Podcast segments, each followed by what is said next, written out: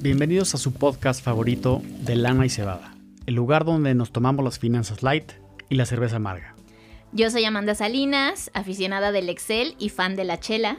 Y yo soy Luis Lucido, sibarita de corazón y apasionado de contar los pesos. Como siempre, hoy les traemos un tema seguro que va a estar mareado con una buena cebada, pero aquí lo vamos a hacer light para ustedes.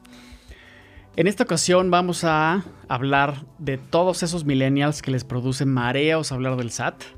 Eh, no sabemos bien a bien cómo afecta en su vida y en sus finanzas. Y a veces, muy pero muy a veces, los beneficia. y mira, justo pensando en. Yo leí el título de este, de este episodio, ¿no? Que se va a llamar Un Godín, un freelancer y un emprendedor entran al SAT. Y, y yo, curiosamente, soy dos de esas personas. soy un Godín ahora y fui un freelancer. Y yo en esta ocasión, Luis, tengo muchísimas dudas. Yo, a pesar de haber pasado estas dos etapas, la verdad es que todavía. Y, y de haberla sorteado y de haber no estar en un hoyo, aún considero que cada que es abril y viene la declaración anual y cada que hay que mencionar una cosa de impuestos, la verdad es que me cuesta un montón de trabajo, entonces tengo dudas. Pero el, SAT es tu amigo, Amanda. Eso quiero creer, pero también siento que es un disfraz de Halloween, ¿no? En donde te piden el 30% de tus dulces, un porcentaje, entonces la verdad es que a mí todavía me cuesta un montón de trabajo y justo pensando en la temporalidad. En abril viene la declaración anual, ¿no? En su momento lo platicábamos en el primer episodio, esta, esta parte cruel, que el 30 de abril es la fecha límite, ¿no? Y es Día del Niño, o sea, uno se acostumbra a pedir dulces y a que te apapachen, no a, hacer cálculos. Y a dar dinero. Y, ahora, exactamente, y ahora a dar dinero. Entonces, eh, ¿qué te parece si arrancamos? Mi primera duda sería, y creo que no voy a ser la única, ¿qué es la declaración anual? ¿Con qué se come? Pásenme link. ¿Qué hago? A ver, la declaración anual es esa cosa que le dices al SAT, esto es lo que gané en el año, esto es lo que me gasté, y entonces de ahí va a ser unas sumas y restas y te va a decir, ¿me pagas más o yo te pago más? ¿No? Es decir, pagaste de más impuestos, pagaste de menos, y entonces ahí nos vamos a poner a, tablas, ¿no? Con, el gobierno. Eh, aquí, por ejemplo, hablábamos hace rato, en Estados Unidos es muy distinto, ¿no? Allá tienen un periodo en el año en donde pagan todos sus impuestos. No hay aquí como en México que, a ver, si tú eres un Godín, la empresa que te está pagando te va a retener cierto porcentaje. Allá no. Allá tienes que tú pagar impuestos una vez al año. Entonces imagínate. No, o sea, ya pensar en eso ya me dio más miedo. O sea, porque entonces, si no fuiste. Me, me recordaste un poco mi etapa de freelance y ahorita vamos para allá. Pero justo si no fuiste una persona organizada a lo largo del año, entonces ese periodo donde tienes que pagar seguro está de terror. De exacto, terror, de terror. Exacto, sí, no, qué, horror. Pero bueno, declaración anual. Se hace, como dice el nombre, una, vez al año. Y para personas morales es en el mes de marzo. Y para personas físicas en el mes de abril. Ok, entonces más bien quién tiene que hacer declaración. O sea, mencionaste justo esta respuesta corta de personas físicas y morales, pero ¿quiénes son esas personas? Todos, pinches todos. todos, para empezar, aquí, o sea, si ustedes están pensando, yo tendré que hacer una declaración, probablemente la respuesta es sí. Sí. y hay que entender cómo. Respiras, haces declaración, ¿no? Eh, no, a ver, personas físicas y morales. Personas físicas, cualquier persona que esté laborando, ya sea en el modo freelance o en el modo Godín, ¿no? Entonces cualquier persona está obligado. Ahora, solamente están obligados personas que están ganando arriba de 400 mil pesos al año. Ok. ¿Va? Ok, ok, para que vayan haciendo sus Están obligados. Ahora, si tú no estás obligado, también la puedes este, presentar y con eso quizás puedes tener ciertos beneficios. Ok, que justo es lo que, a lo que iba a preguntarte. O sea, creo que aquí entraríamos en otro tema que es muchas personas siempre al final te preguntan, ¿vas a querer factura? Por ejemplo, cuando vas al médico, ¿no? O cuando contratas un seguro, o sea, como das una donación a una fundación, por ejemplo, también te dicen, ¿quieres eh, solo un comprobante o quieres una factura? Y muchas veces creo que al principio no tendríamos idea de qué tengo que facturar o qué no, qué me sirve y qué no, y cuáles son los beneficios, porque muchas veces también se vuelve engorroso, ¿no? ¿Para qué me sirve? ¿Cómo puedo obtener estos beneficios en la declaración y qué tengo que hacer para eso? A ver, si tú estás como asalariado, tú puedes deducir ciertas cosas, no todo. Eh, si tú eres eh, persona que... Como física, pero como una actividad empresarial, ¿no? Que sería la parte o como sea, de como- factura. Como el freelance, Ajá. pero la versión bonita, Sí. ¿no? La versión formal. sí. Eh, entonces, eh, si tú eres un asalariado, puedes deducir gastos hospitalarios, todo lo que tenga que ver con, con cosas médicas. Eh, tu fondo de retiro, eso está interesante porque yo no sabía. Y si tú tienes una Afore, si tú eres un Godín, seguramente tienes una Afore, ¿no? Hay personas Claro, que sí, quizás de- de ni siquiera cajón. saben que tienen una Afore, pero ahí está, Sí. generando dinero. Ahora, si tú le metes lana adicional a eso, el, Ah. el gobierno, en, en ciertos este, esquemas, ¿no? Tiene que ser específicamente el fondo para el retiro. O sea, es decir, el dinero lo metes y no lo vas a ver dentro de hasta 40 años, ¿no? Entonces, esa lana, tú al año la metes en tu declaración y esa te la regresan. Entonces, no te regresan todo, pero cierto porcentaje, hasta el 10% de tus ingresos, o está topado, creo que está a 150 mil pesos, y sobre eso tú este, lo puedes, te, te lo regresan. Entonces, es lana para tu yo del futuro que la puedes deducir y eso pues te sirve en, en cash, ¿no? Muchas veces la- las estrategias de las Afores te dicen, mételo a esto, que se llaman lo- los famosos PPRs, Ujú. metes la lana, este, te la van a dar pues, cuando te retires a los 65 años y esa lana te- después este, te, la, te la la regresan, regresan, en la declaración anual, ¿no? Que, que te hacen la, la devolución y te dicen, pues esa lana que te regresamos, vuélvela a meter, ¿no? Claro. Entonces es lana que pues, tu yo del futuro te lo va a agradecer muchísimo. Totalmente, y que te puede servir incluso en ese momento como eh, para automantener el pago del servicio, ¿no? Sí, o sea, o como sí. de, o, por decirlo de alguna forma, o automantener el pago de ciertas mensualidades que luego dices, ay, ¿de dónde lo saco? O, o cuesta trabajo hacer el apartado del suelo, o por ejemplo con la inflación, ¿no? Al final vamos pagando un piquito más. Exacto. Pero justamente con eso que regresan, pues terminas como ahí equilibrando ese piquito de inflación y que ya no te duele tanto estarlo pagando del sueldo. Exacto. Entonces, hospitales, fondo de retiro, esta lana que metes en, en los afores y en los PPRs, eh, colegiaturas, hasta- también hasta cierto monto, creo que son como menos de 20 mil pesos que tú puedes declarar para, para que te regresen la lana, eh, gastos médicos, y aquí tiene que ver también con tu seguro de gastos médicos, lo puedes meter a, a la declaración y te regresan lana, y también eh, gastos funerarios, que bueno, pues tocando madera, esperemos que este... Que no tengan que... que no tengan que regresarte gastos funerarios. Y intereses en los créditos hipotecarios. Entonces, si tú tienes una casa y la estás pagando Ah, mes a mes en una hipoteca, esos intereses lo puedes meter. Ahora, yo me di cuenta el año pasado que el gobierno, no sé por qué hace eso, pero te regresa solamente el porcentaje arriba de tu tasa de interés. Ahí te Ok, va. Un poco a ver, complicado. sí, o sí, sea, es sí. decir, si la inflación fue del 8%, Ajá. y tu tasa de interés es del 7.9, Ujú. Nada, no te regresa nada. Si tu porcentaje de tasa es arriba de la inflación, Eso es lo que te devuelve. Exactamente. O, sea, si mi tasa de interés fuera del 11, Ajá, me regresa tes- 3%. exactamente. Ok.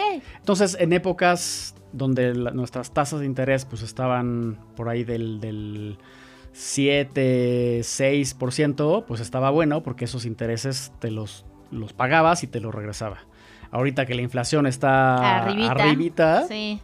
y las tasas de los bancos llegó a un punto en el que estaban pues, casi casi en ese punto. Si compraste tu casa hace unos 5 años, pues seguramente estás en esa etapa en donde pues, los intereses que estás pagando son menores a lo que hay de inflación. Y entonces no te regresa nada por esos intereses hipotecarios. Ni hablar, ni hablar. Así toca a veces, digo, podemos tener ciertos beneficios, luego no nos va a tocar en estas partes, pero bueno, es bueno saberlo. Eh, y luego, bueno, esto es precisamente si tú trabajas en una empresa, ¿no? Si eres, si eres asalariado. Tengo entendido, digamos, cubriendo los, los perfiles, y ahorita iremos un poco a qué pasa si no pago, qué pasa con el contador, que, por ejemplo, si eres una persona con actividad empresarial, pues ahí depende del rubro, ¿no? O sea, para el sector para el que estés trabajando, Sí. pues habrá otras cosas que puedas declarar, ¿no? Por ejemplo, eh, digamos, no sé, cosas que tienen que ver con imagen pública, pues podrá entrar ropa, tal vez, ¿no? Este, cosas que tienen que ver con montaje audiovisual, pues podría entrar cierta equipo que compres, ¿no? Y así Sí, se van sí, sumando. sí. Y ahí, por ejemplo, hay, hay un mito de, a ver, tú puedes meter todo, ¿no? Gasolina, luz, agua, todo. No, lo que te dice el SAT es, a ver, si tú trabajas en tu casa y pagas 800 pesos de luz. Te va a decir, a ver, no trabajas 24 horas en, en tu Claro, chamba, ¿no? Trabajas claro. 8 horas. Entonces tienes que meter la parte proporcional a lo que corresponde a tu trabajo. Ok. Lo mismo de zapatos, de luz, de agua, de todo. Este, Exactamente. entonces, no, no todo es declarable, pero sí la, la gran mayoría.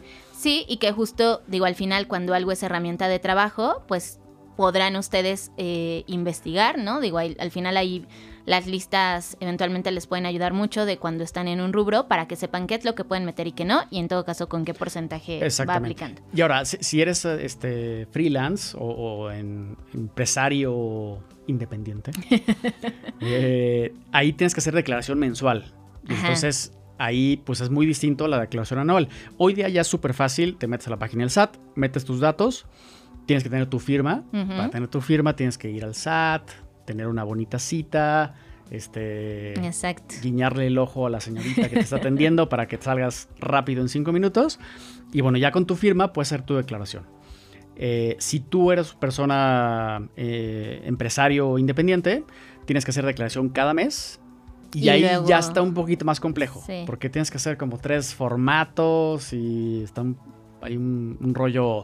Ya se empieza a complicar el asunto. Claro, y a ver, en este sentido, pasándome a la parte del contador, ¿tú crees que necesitaría un contador a huevo? Sí, pero no. O ¿Qué sea, a ver, si tú le sabes a los números, si eres súper trucho y tienes ahí todo tu control de facturas y sabes perfecto qué declarar y qué no, pues te diría vas. Lo puedes hacer ¿No? solo. Ya es bastante amigable el, el formato del SAT. Pero te diría como nadie este, sabe perfecto si puedes declarar la cerveza este, en, en tu declaración, pues mejor contrata un contador que te ayude con esa parte de, de impuestos y te evitas ese problema de decir quizás esto lo hice bien o no, ¿no? Porque no hay, o sea, es, es curioso. El, el SAT te dice cuánto tienes que pagar, pero no te dice cuánto, ¿no? O sea, es decir, él sabe perfecto cuánto le tienes que pagar, pero tú tienes que hacer el cálculo. y, si la, Exacto. y si la cagas, es tu problema, ¿no? No mío, pero yo sé cuánto tienes que pagar. Entonces, este, ahí no nos ayuda mucho el... Nos hace que eh, invertamos tiempo, digámoslo así. Y más bien justo lo que te iba a decir es, al final creo que depende un poco del tipo de o de la complejidad de facturas que des en el, en el mes, por ejemplo, ¿no? Pensando del lado freelance. Creo que a lo mejor si tienes dos proyectos fijos, ¿no? O sabes que a lo mejor agarras un proyecto grande cada mes y como que con eso te la llevas, pues a lo mejor vale la pena que eh, aprendas a hacer tus propias declaraciones, ¿no? Y que entonces tú lo lleves, pero si eres, eh, si tienes actividad donde a lo mejor hay que facturar más de cinco proyectos y uno tiene como dos facturas, ¿no? En el mes y no sé, o sea, como que la complejidad del tipo de va aumentando, pues al- ahí también al final no solo lo vería como una cosa de acercarnos a un experto, sino incluso lo que te va liberando tiempo, ¿no? Exacto. Porque aunque sepas hacerlo, te va a requerir cierta inversión de tiempo y si ya de por sí estás teniendo mucha chamba de lo que tú haces, pues obviamente esto es al final un puesto más, ¿no? Casi casi Claro. dentro de tu microempresa y pues decidir eh, qué tanto dinero o qué tanto tiempo vas a invertir. Exacto, y nunca es bonito estar enfocado en tu chamba y recibir un mail del SAT de tienes un citatorio, ¿no? Sí. Tienes una notificación en tu buzón Lo- tributario. es lo que te iba a decir, yo creo que las palabras que más a mí me pueden asustar es cuando una notificación al buzón tributario llega, o sea, como que digo, no, ¿qué hice? ¿Qué hice?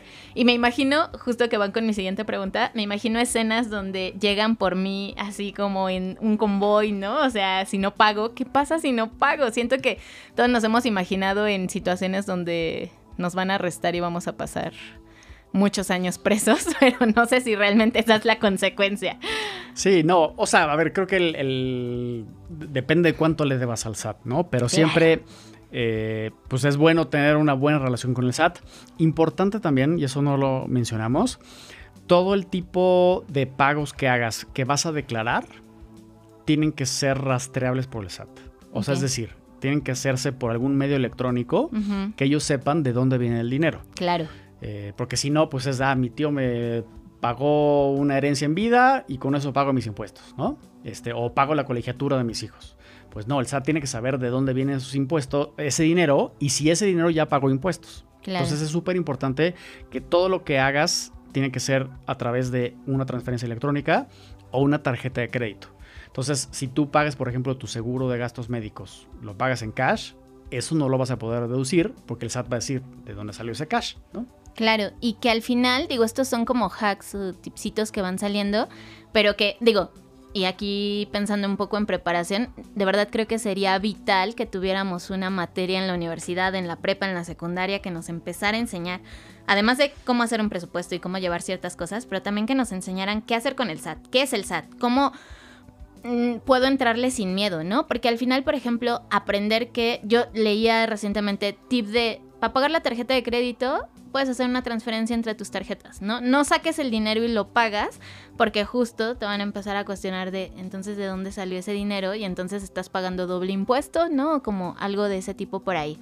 Eh, y creo que justo mientras más podamos aprender, mientras más preguntamos, como casi en todos los temas que vamos aplicando y mientras más vayamos aprendiendo, uno, se nos quita el miedo y dos, encontramos formas más fáciles de hacerlo tal vez o que también nos puedan beneficiar más ya de por sí al movimiento que implica.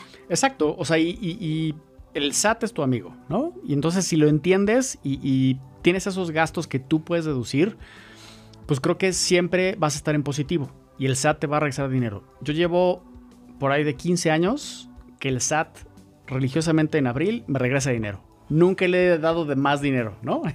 ya no te voy a pagar un peso más, es más, regrésame. Siento que en esta ocasión sí somos el yin y el yang tal cual en este episodio, porque mira, tú eres la gran historia de éxito y yo soy la historia que siendo freelance, que fui siete años freelance, hubo un momento en el que, digo, situaciones de la vida me dejaron o me llevaron a no ser tan organizada y no apartar el IVA de las facturas que, bueno, los recibos de honorarios que daba, eh, y ese tipo de cosas. Y hubo un momento en el que le debía bastante dinero eh, al SAT, atrasándome como tres años en pagar impuestos. Y eventualmente pude ponerme al corriente. Una de las decisiones que me llevó a meterme al mundo Godín fue descansar un poco de, bueno, ya me puse al corriente, entonces voy a descansar un poco del formato que estoy teniendo. Eh, porque de verdad que de pronto se vuelve como medio ansiedad, ¿no? No saber, no, por no entender, que realmente es por no entender, porque mientras vas aprendiendo y ya vas encontrando como ciertas formas de cómo resolverlo, pues entonces ya se vuelve mucho más fácil y de mucha más tranquilidad. Sí, exacto. Eh, buenísimo. Pues eh, digo, podremos seguir hablando del SAT, pero mejor nos tomamos una cervecita. Pero yo diría que mejor no. no Así y, mejor. y creo que, o sea, estos son los puntos centrales como para pensarle eh, entrar al tema. Eh, igual como todo, leer, aprender por ahí. Eh, tengo noción de dos libros que son de reciente publicación que como que te ayudan a desmenuzar un poco eh, justo qué onda con el SAD y cómo entenderle. Y al final justo creo que el punto es perderle el miedo, porque siento que como al dentista le tenemos un montón de miedo y nunca vamos. Y realmente, por ejemplo, algo que podría yo decir de forma positiva es que siempre me ha ido bien en mis citas del SAT. O sea, haciendo cita y todo, llego, paso. Entonces como que eso me quita cierta tensión y me hace sentir que en el momento en el que también yo decida sentar a hacer mi declaración, por ejemplo, eh, no va a ser tan eh, de temor y, y de sufrimiento. Exacto. Y pues mira, en el futuro, en algún momento el SAT como que va a ver así de ver qué, estás haciendo, ¿no? ¿Qué, qué Exactamente. y pues lo mejor es tener lo más ordenado posible, eh, lo más en tiempo posible y que siempre siento que también eso va a ser eh, tener una nota a tu favor. Sí, exacto. Traten de siempre pedir factura, no sabes cuándo lo vas a aprovechar, ¿no? Y pagar todo de forma electrónica, justo para que esté el registro. Sí de que hiciste ese movimiento. Y creo que esas dos podrían ser, por ejemplo, de los dos tips principales, ¿no? Y ya a lo mejor se sientan con una asesoría anual de un contador, como de, a ver, bueno, voy a hacer mi declaración anual, a lo mejor enséñame una vez, vale la pena hacer esa inversión. Y mientras ustedes tengan como todos esos comprobantes, pues creo que de verdad podrían sentirse del otro lado y podría ser muchísimo más fácil entrarle a este mundo, aprender y que a lo mejor para el año siguiente ya puedan hacer su declaración solos. Exacto, y sabiendo qué puedes declarar, qué no, pues ya es mucho más fácil. Justo al siguiente año te lo prometo que vas a aprender, ¿no? Exactamente, y hasta ah, incluso a lo mejor van a encontrar más formas o más tips de, ah, bueno, pues ya sé que puedo pagar esto y a lo mejor eventualmente tengo el beneficio de que un porcentaje me lo van a regresar. Exacto. Muy bien. Buenísimo, Amanda. Pues esto fue de Lana y Cebada. Eh, nos pueden seguir en nuestras redes. Eh, estamos como Resuelve tu deuda. Y pues Nos vemos en el próximo episodio. Esperemos. Que se vaya equilibrando lo amargo de las finanzas con la chela. Exactamente. Muy bien. Pues muchas gracias. Hasta luego. Adiós.